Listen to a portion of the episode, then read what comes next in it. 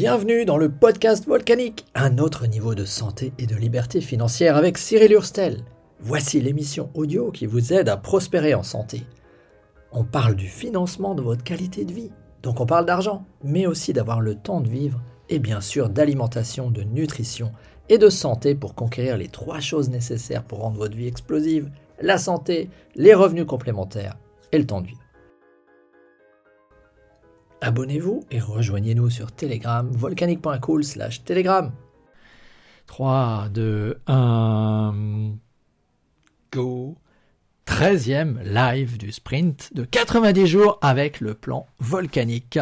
Bonjour à vous, bienvenue dans ce 15 janvier qui va être consacré à devenir un paria. Aujourd'hui, je vais mettre un livre à l'honneur.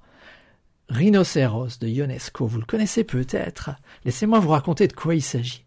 C'est, ça fait très longtemps que je l'ai lu, mais il s'agit de quelqu'un qui se réveille chaque matin entouré de gens qui ont une corne qui pousse sur leur crâne. Et chaque matin, il se dit ces gens sont bizarres et, l'attractivité de ces gens qui, qui deviennent tous des rhinocéros augmente au fil du temps. Bien évidemment, c'est complètement con. Comme souvent chez Ionesco, c'est absurde, mais ce sont eux qui sont beaux. J'ai eu tort. Oh, comme je voudrais être comme eux. Je n'ai pas de cornes, hélas. Que c'est laid un front plat. Il m'en faudrait une ou deux pour rehausser mes traits tombants.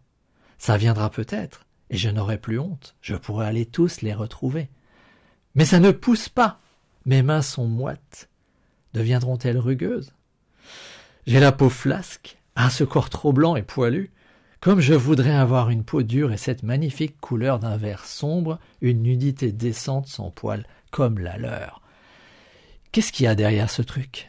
Il y a la montée du nazisme, le fait que les gens deviennent tous des fascistes, et que, quand le groupe est complètement cinglé, il devient de plus en plus difficile d'être en dehors du groupe et d'être un paria.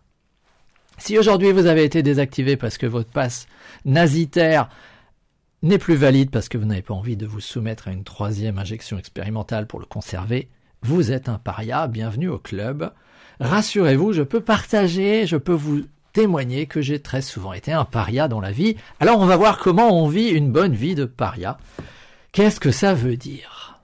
Ça veut dire que très souvent, il y a des chemins de traverse. Ça veut dire que je suis pas en train de dire que le groupe n'est pas important. Au contraire, le groupe est important, mais quand le groupe complètement perdu la tête, vous n'avez pas envie de devenir un fou furieux comme eux, ou quand un argument rationnel est complètement absurde, peut-être que vous vous dites, hum, là, le groupe a perdu la tête.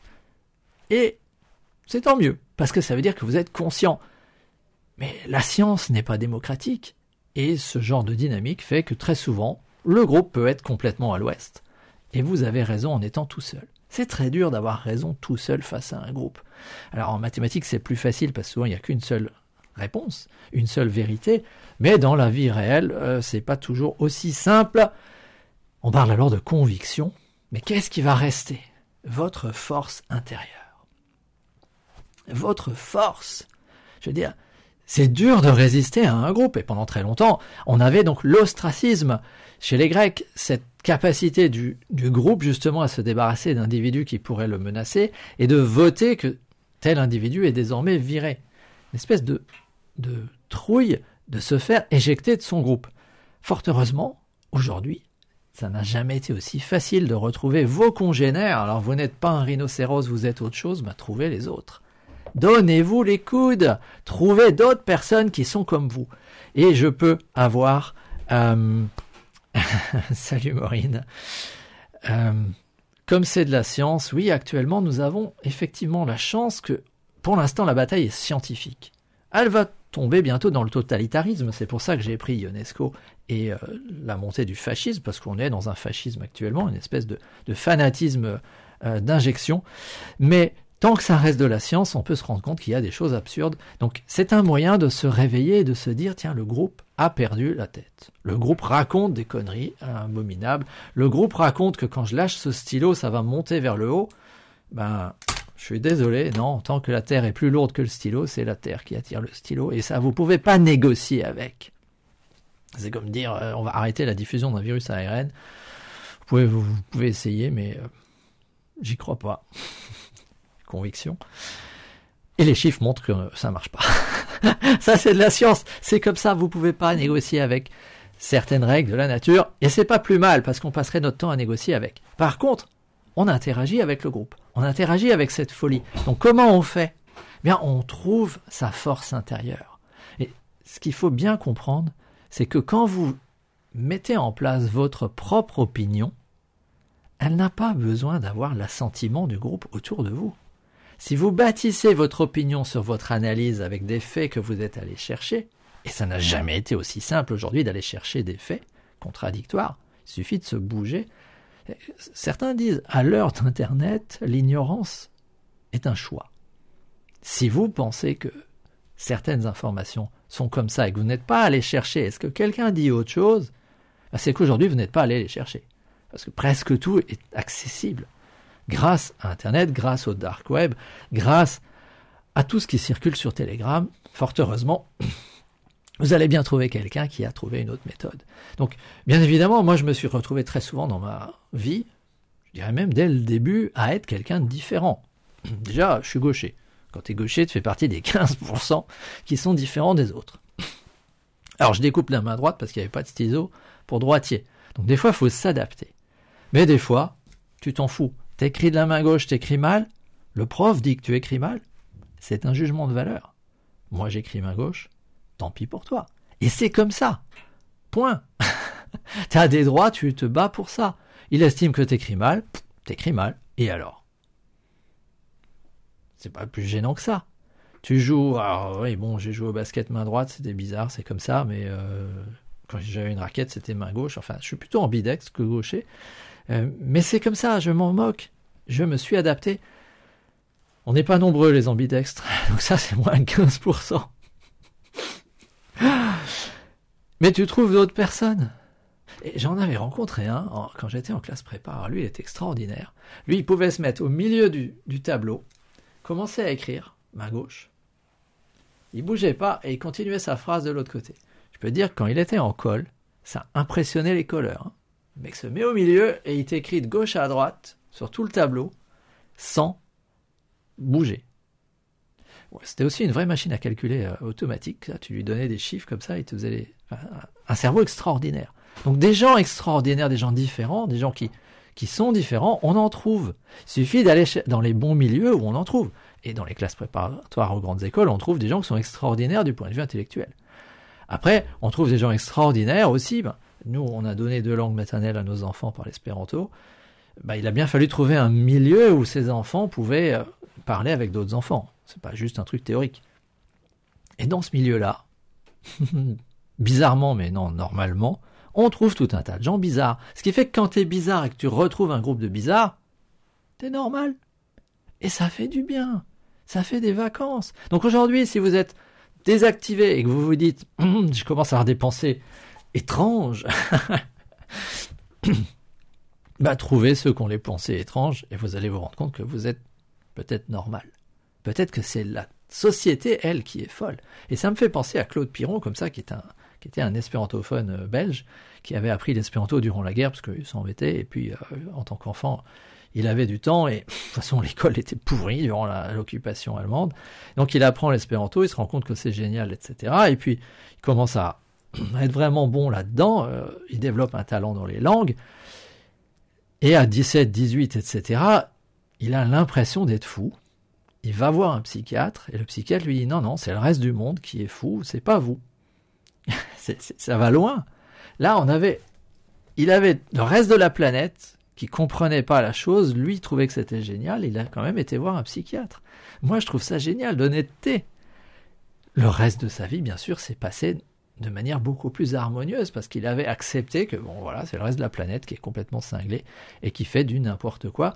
D'ailleurs il a écrit de très très beaux euh, textes sur cette schizophrénie, folie, euh, du monde. Donc, quand tu es dans, quand tu as l'habitude d'être un paria, finalement, c'est une histoire que tu as déjà entendue.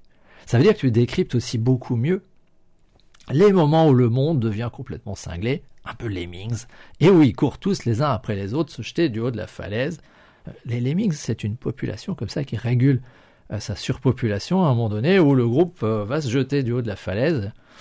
C'est des, des, animaux un peu spéciaux et je pense qu'on n'a pas de leçon à leur donner dans ce domaine. voilà, donc moi aujourd'hui ce qui m'intéresse, c'est finalement d'offrir un espèce de havre de paix à ceux qui pensent différemment.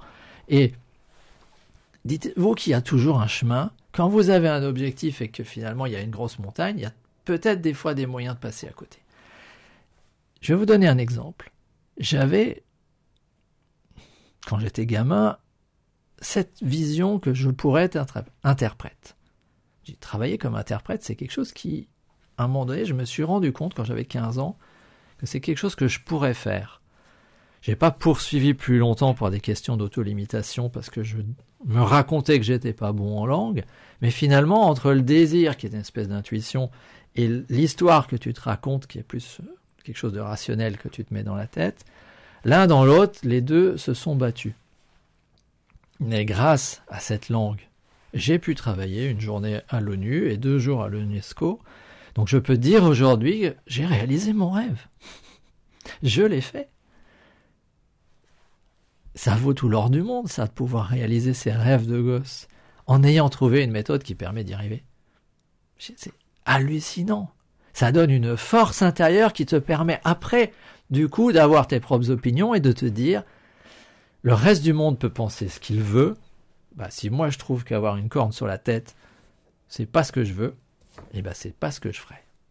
Et je ne me laisserai pas pourrir la vie par des gens qui autour de moi, sous prétexte qu'ils sont qui sont beaux et qui sont de plus en plus nombreux, j'ai tort. Ben non. Alors je vous conseille vraiment cette pièce de théâtre parce que euh, Ionesco c'est complètement absurde. Ça permet de, ça se lit vite. Hein, je veux dire, c'est pas très dense. On n'a pas beaucoup de texte euh, dedans, mais je pense que quelqu'un qui a lu ce genre de process se rend beaucoup mieux compte et se fait beaucoup moins attraper dans l'attractivité qu'il peut y avoir à se mettre au chaud dans le groupe. Même si des fois, si ça devient très très dangereux, si on devait arriver à l'élimination des gens qui pensent, l'élimination physique des gens qui pensent différemment, bien entendu, je vous conseille d'utiliser tous les moyens disponibles, quels qu'ils soient, sans limite, pour vous cacher dans le groupe. Voilà, avec Ionesco, ça serait de se grimer et de mettre une corne sur la tête. C'est pas une vraie, mais à ce moment-là, cachez-vous. Soyez pas suicidaire. C'est complètement idiot de vouloir seul s'opposer à un groupe ça marche pas comme ça, et euh, vous allez à l'abattoir. Donc, euh, ne faites pas ça, regroupez-vous. regroupez-vous. Euh, c'est complètement important de ne pas être isolé. Ah, LinkedIn user, je suis désolé. Merci du commentaire, mais je ne sais pas qui c'est. c'est pas grave. Donc, le plus important est d'appartenir à un groupe, comme dit Maureen, mais de savoir pourquoi tu y appartiens. Pas juste parce que finalement c'est les plus nombreux, et que tu trouves qu'ils sont beaux sans avoir aucune idée de pourquoi ils y sont, voire tu y appartiens et tu y restes parce que finalement tes engagements précédents font que tu y restes alors que maintenant ton cerveau ou ton intuition te dit que c'est complètement idiot. Donc ça, ça, s'appelle l'engagement et, ça s'appelle aussi en psycho de la manipulation l'amorçage. Parce que si on t'a extorqué un petit truc au début, par exemple, bah c'est juste un pass, c'est juste deux doses et après ça sera tranquille. C'est très très difficile finalement de sortir de ça et de se dire mais attends, aujourd'hui j'en suis rendu au 15 janvier au même niveau que l'Audzik qui parle qui avait rien. Donc je reviens, il a fait zéro dose, moi j'en ai deux et on est tous les deux au même endroit. Ouais, c'est dur. Quelque part, tu fais le constat que tu t'es fait avoir. Ça peut être douloureux. Mais il faut comprendre que le process a été conçu pour que ça soit beaucoup plus facile de renoncer à la troisième que de démarrer. Si tu as démarré avec un amorçage, c'est très compliqué. Parce que ça veut dire que tu es obligé de déjauger, déjuger tout ce que tu avais dit avant. Et, si tu prends la 3 en disant c'est la dernière, je peux t'assurer que tu prendras la 4 et la 5 beaucoup plus facilement. Parce que maintenant, pour arrêter à la 5, il va falloir déjuger 1, 2 et 3. Alors que tu avais dit non, mais 3, ça sera vraiment fini. Et c'est ça qui explique que finalement, on peut avoir des process comme ça, où tu as un bourreau qui en met mais plein la tête à une victime. Et là, on tombe dans l'analyse transactionnelle avec bourreau, victime, sauveur. Et ça peut être assez glauque et c'est pas ma spécialité. Et je préfère de loin avoir cette capacité à dire, mais si vous avez envie de jouer à ça, moi, ça me pose pas de problème d'être un paria et de sortir de ce, de ce monde malade. Parce que là, on est dans un monde malade, mais on pourrait retrouver donc tous, on pourrait retrouver ces mêmes déterminants dans plein plein de choses. Alors, qu'est-ce que j'avais prévu de vous parler? J'avais prévu de parler de l'école, de ceux qui pensent différemment. Je peux vous donner un autre exemple de ceux qui pensent différemment. Des fois, ça prend du courage. Quand j'étais en classe prépa aux grandes écoles, j'étais euh, en maths bio. Maths bio, c'était bien. Bon prof, etc. La maths p bio, on avait la réputation d'être une bonne prépa, mais en bio, le prof était très versé sur la géologie, moi ça me posait pas de problème, mais il était bordélique et en fin de carrière. Et la légende disait que son cours était tombé tellement de fois par terre qu'il ne savait plus dans quel ordre étaient les pages. Ce qui, en clair, veut dire que le cours était mal foutu. Donc les gens qui, qui repiquaient la, l'aspect, qu'on appelle les cinq demi, louaient un cours dans une autre prépa pour avoir quelque chose de plus cohérent. Mais moi j'arrivais là et je me suis dit, j'ai pas d'argent pour financer une année de plus, j'aurais pas les ressources physiques pour financer une année de plus et pour tenir cette année de plus. Je ne vois pas l'intérêt de me planter immédiatement parce que le process est foireux, alors qu'il y a des mecs qui ont une solution. Et c'est à peu près comme aujourd'hui où on te dit euh, non non tu vas t'injecter un produit alors que tu sais que tu es en bonne santé et tu vois vraiment pas pourquoi tu devrais t'injecter un truc pour obtenir le résultat d'un truc idiot. Donc dès le début, je me suis dit non, ça je fais pas. Je vais appliquer dès le début, dès la première année, la solution des mecs qui redoublent. Je vais moi aussi louer un cours, donc j'ai été louer un cours d'une autre prépa, 800 francs à l'époque, c'est le plus gros chèque que j'avais fait de ma vie. J'ai payé par chèque à quelqu'un un cours et je lui ai rendu au bout d'un an. Et tous les redoublants m'ont dit mais t'es fou. Nous ils s'en foutent, mais toi, toi, un mec qui arrive la première année, qui ose faire ça, parce qu'il va finir par s'en rendre compte que tu suis pas son cours.